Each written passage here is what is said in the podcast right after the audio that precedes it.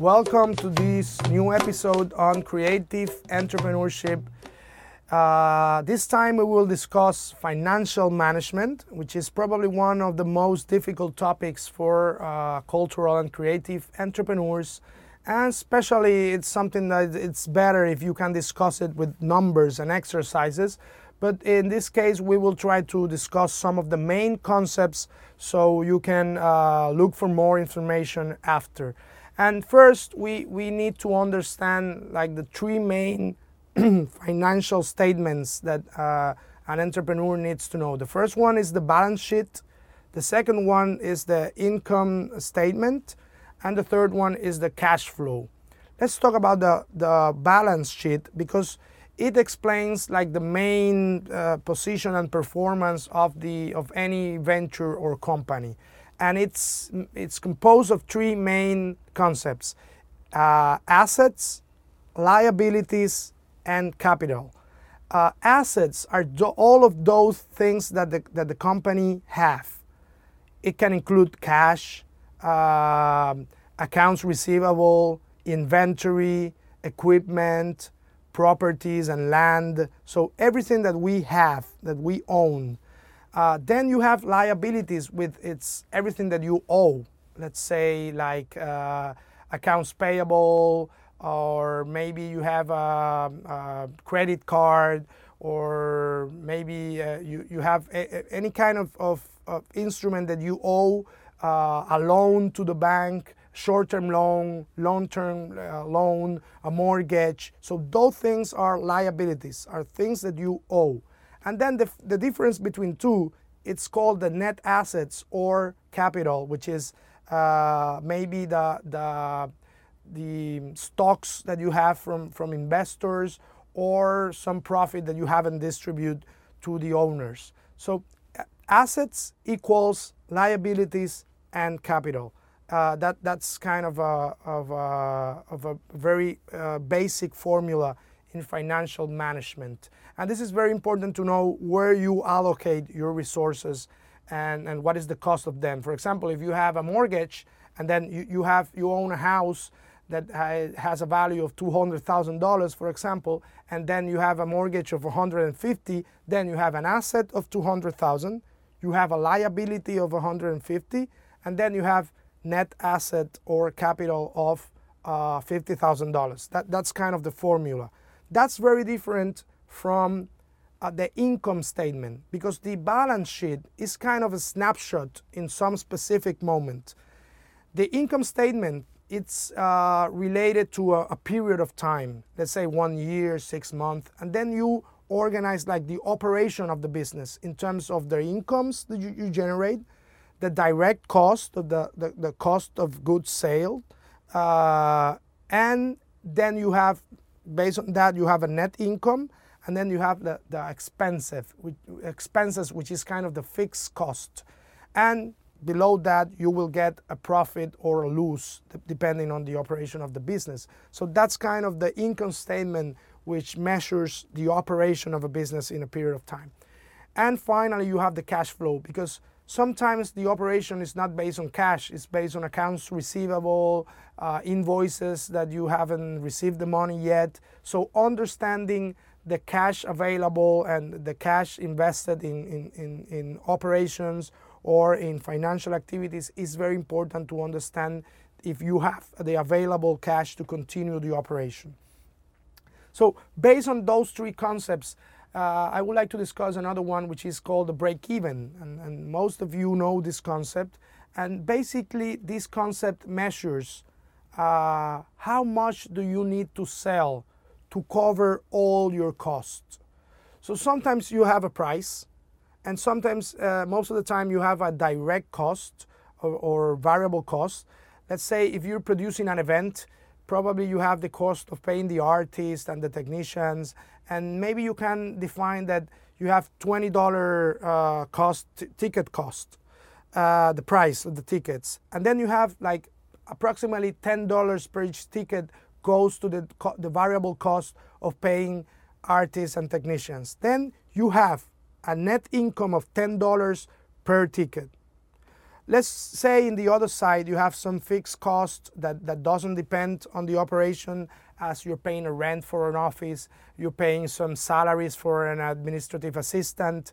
Then in, in let's say you have a cost of $1,000 for, for all those fixed costs. Then you have to cover those $1,000 with $10 per each ticket. So then you will have to say to you have to sell 100 tickets. So the break even it's 100 tickets. You need to sell 100 tickets to cover all your costs. So then when you sell your ticket number 101, then you're going to start having a profit. And it's very important to define the specific break even point because in that way you can decide if you have to increase the price, you have to reduce variable cost, or you have to reduce uh, the fixed cost. So break even is very important for any kind of venture, no matter it is, uh, is an event, you're selling uh, products, or you have some digital product, you, uh, you always have the opportunity of defining uh, a break even point. So another thing very important is budgeting. You have to develop a budget to define how much money you will need to operate in a period of time. So I, I will give you like a couple of recommendations. First, you have to define the parameters for the budget. You can do a one year budget, you can do a six month budget, you can do a budget for the whole operation of the business, you can do the budget for a project, but then you have to define the parameters. After the parameters, you have to define a list of cost or expenses that, that you will incur, incur in, the op- in the operation. After you define the list, you have to put numbers on each of those expenses. Uh, if you put some rent, then you, you put uh, $1,000 a month, so it's $12,000 a year. After you put all the cost and the expensive, then you have a total. So now you have to define the, the, the, projection, the income projections to, to be sure that you will cover all your expenses. And I, I, I prefer to define co- uh, expenses first because then you have to do a reality check to define if your income is enough to cover all, all the cost. If not, then you have to make some adjustment in your in your budgeting. And the last thing regarding developing a budget is making it happen. So you have to go there and implement your budget uh, to be successful. That's another key important aspect. And with the budget, it is very important that you define your initial investment uh, when you're starting a venture of, or a project. And it is very important that you define that when you begin a venture, you will need money for two main things to acquire and buy assets, equipment, technology, etc., or you need money for expenses, uh, human resources, marketing, branding, website development. And it is very important that you plan month by month how much would be all the expenses that you need to operate. Because at some point you will start generating income uh, but sometimes you will you will uh, have uh, like low income in the first month until you get the operation to to full capacity. And then you need to be sure how much money you need each month for the first 12 months or the first two years to be able to uh, find that money through investment and then be sure that the operation uh, will continue most of the ventures uh, startups has a big big problem with uh, cash flow and if they don't have the cash to operate they, they, some, most of them are put out of business before actually proving or not that the, that the venture uh, is able to be successful. So it's very important that you plan the cash flow. Uh, with this planning, then you can go to the markets to look for uh, startup capital. And then there, there are three main ways that you can uh, gather investment. The first one is through uh, grants, incentives, seed money. You're going to see a lot, a, a, lot of challenges out there. Uh, call for for for proposals from government agencies and, and private private foundations, so you can find some seed money in those uh, calls that you that you that you see out there from different institutions. Then you have debt, you know, and debt is the more traditional way of, of, of funding uh, a startup. And debt, I'm referring to bank loans, uh, to credit cards, to, to credit lines. And the thing here is that, that they, most of the time, they will look for a collateral uh, for that investment. And you have to be sure that, that your business uh, can comply with it because most of us has a lot of assets related to intellectual property.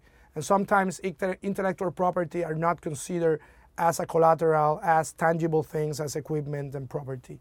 The third way of, of getting funding is through private investing. And then you have the angel investors, which are individuals that can invest in your company for a take in the ownership of the company, uh, or uh, venture capital firms that usually has to do more with uh, scalable and global uh, uh, and, and, startups with global potential of, of scaling. So try to understand these three, three types of, of financing and then try to look for those who are more appropriate for what you're doing. In any case, the best way of finance, financing is with our own uh, resources. You know, you, you, you, but in some way you will have to invest something from yourself. And, and some people talk about the 3F, family, friends, and fools, which are the, the ones that usually trust in your project in the beginning. So it's very important that you plan the expenses, financial projections, so you will have like a, a, a clear scenario of how the business will operate. So that's it for now. I hope this uh, has been helpful. Try to prepare, try to look for some resources out there that can support in the process of developing financial projections, and we will see you in the next episode. Thank you.